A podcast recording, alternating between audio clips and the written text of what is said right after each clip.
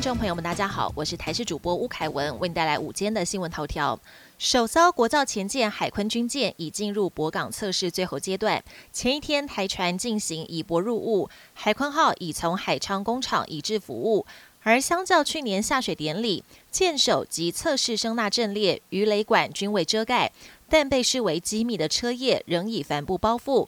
二十七号上午八点到下午五点，海鲲号预计借服务移至台船小雾，并进行整体测试作业。消息一出，也吸引了不少军事迷跟民众前来，在临近的渔港记录这一刻。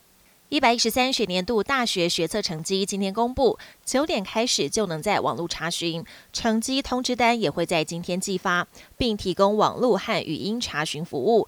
报名资料有填手机号码的考生会收到简讯通知成绩。大考中心也提醒，如果对成绩有疑义，可以从今天开始到三月四号上网申请成绩复查。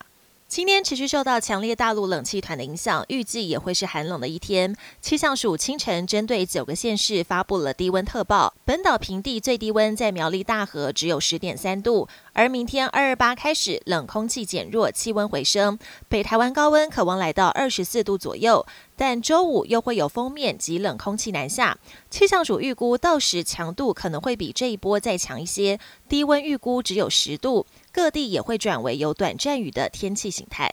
国际焦点：匈牙利国会二十六号以压倒性的票数投票通过，同意瑞典加入北约。瑞典加入北约最后一道障碍终于清除，匈牙利将这份批准文件提交北约，瑞典就可以成为北约第三十二个会员国。美国拜登政府欢迎匈牙利的决定，也欢迎瑞典加入北约。瑞典总理克里斯特森表示。俄国肯定不希望瑞典加入北约，瑞典也不知道俄国会如何应对，但会做好各种准备。俄罗斯总统普京的头号政敌，俄罗斯反对派领袖纳瓦尼，十六号经传在狱中猝逝，引发全球哗然，矛头纷纷指向普京，痛下杀手。不过，乌克兰情报头子二十五号表示，纳瓦尼的死因可能跟血栓有关，使得整起事件更加扑朔迷离。回违五年，二零二四日内瓦车展二十六号盛大开幕。这是二零二零年停办后首次回到日内瓦举办。